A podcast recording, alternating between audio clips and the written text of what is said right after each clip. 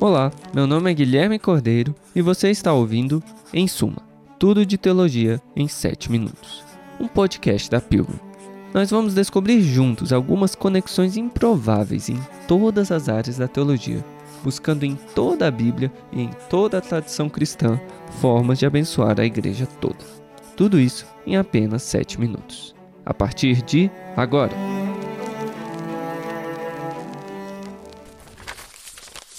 Episódio de hoje: Cristo como cultura, segundo Robert Jenson. Uma mulher pelada, outra se banhando, e um piquenique com dois homens vestidos conversando casualmente. Parece ter uma história aí, não é? Pois é, mas é justamente isso que a pintura O Almoço na Relva, de Edouard Manet, não tem. E, para um dos principais teólogos sistemáticos do final do século XX, o luterano Robert Jenson, que morreu em 2017, essa pintura mostra justamente o problema da cultura ocidental a nossa cultura perdeu sua história. A igreja havia, nem sempre fielmente, edificado uma civilização baseada na narrativa da Bíblia a partir das ruínas da antiguidade pagã. Com o iluminismo, tentou-se secularizar tal história, mas substituindo os protagonistas bíblicos, como Deus Lino e seu povo Israel, pelo homem autônomo se desenvolvendo em ordem e progresso. Bem, não deu certo isso de contar uma história universal sem um contador de histórias universal. E não demorou para o pessoal perceber seja em movimentos modernistas nas artes ou em filósofos como Nietzsche, ou até em eventos mundiais como as grandes guerras. E deu no que deu. Estamos num caos nihilista, uma cultura sem história, como a pintura de Manet. E o que a igreja tem que fazer agora, nesse mundo pós-cristão e pós-moderno? Existem muitas propostas para relacionar Cristo e cultura, como vimos no episódio anterior. O problema para Jenson é que essas propostas não percebem duas coisas. Primeiro, não percebem o que qualquer antropólogo irá lhe dizer própria igreja cristã já é uma cultura. Afinal, o próprio título Cristo, que significa Messias, já aponta as raízes judaicas da igreja cristã. Isso quer dizer que a igreja está em continuidade com a cultura de Israel, de modo que ela precisa cultivar essa raiz para não perder sua identidade.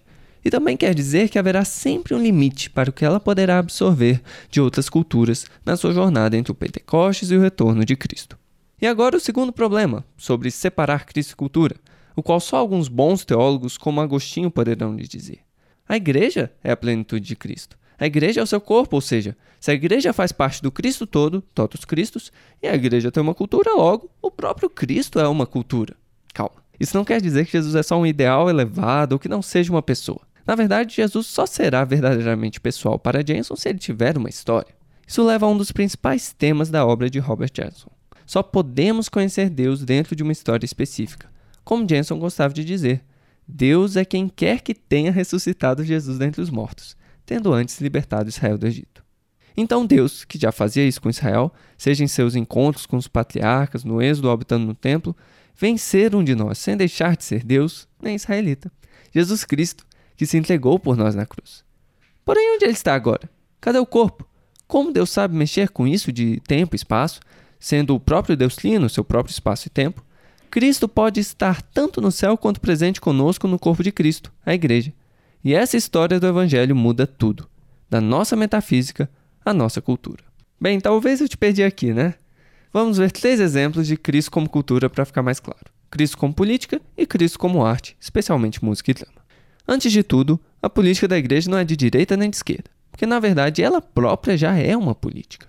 Como Jenson disse, uma verdadeira política seria uma área em que as pessoas estariam presentes umas às outras de forma análoga à presença mútua das pessoas divinas, engajadas no discurso sobre o bem.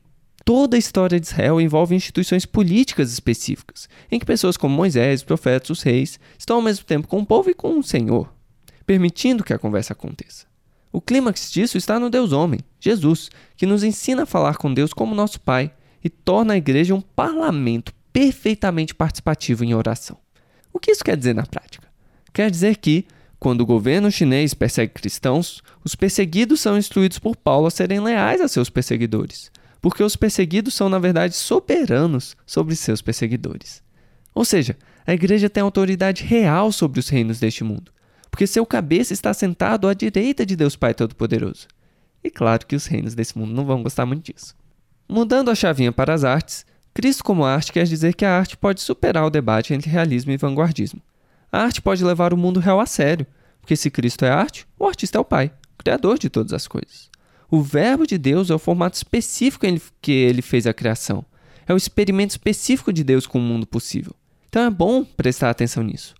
Por outro lado, já que a criação é um experimento livre de Deus, pois ele não precisava criar, o artista também é livre para ser criativo em seus próprios pensamentos.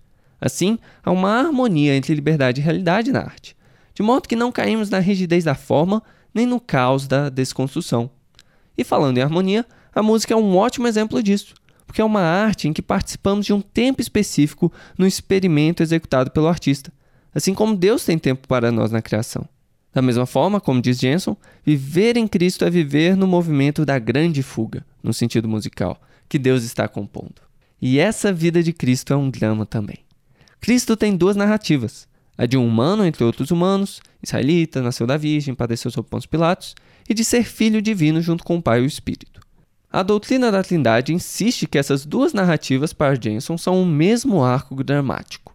É por isso que esse negócio de chamar Cristo de cultura não cai num relativismo cultural. Pensa comigo. Jenson diz que a alma de toda cultura é uma religião e o corpo de toda religião é uma cultura. Então não tem isso de neutralidade religiosa numa cultura. Toda cultura conta com uma narrativa. Por outro lado, cada um dos microdramas de uma cultura reflete como a cultura se vê e se perpetua. Porém, o drama total de uma cultura, como toda história, só vai fazer sentido quando a gente chegar no final. Como então uma cultura pode sobreviver e se manifestar em rituais específicos se é preciso ela acabar para se saber o final da história?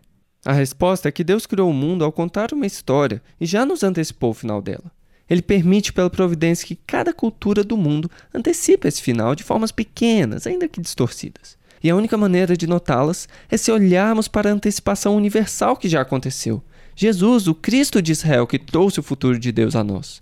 Ele continua vivo e antecipando essa vida do Deus Trino no seu corpo, a igreja. Afinal, não é à toa que o corpo de Cristo, a igreja, tem reconhecido e bebido de tantas culturas em sua liturgia, para sempre contar a mesma história de Cristo. Por isso, numa cultura que, como a pintura de Manet perdeu sua história, a igreja pode proclamar e viver Cristo como cultura, o destino de todas as nossas culturas. Talvez então o trabalho cultural mais relevante da igreja no ocidente secular seja simplesmente ser igreja. Talvez então, como aconteceu no fim da antiguidade pagã, o mundo e suas culturas se rendam a Cristo não por exclamar, veja como eles nos amam, mas sim, veja como eles se amam.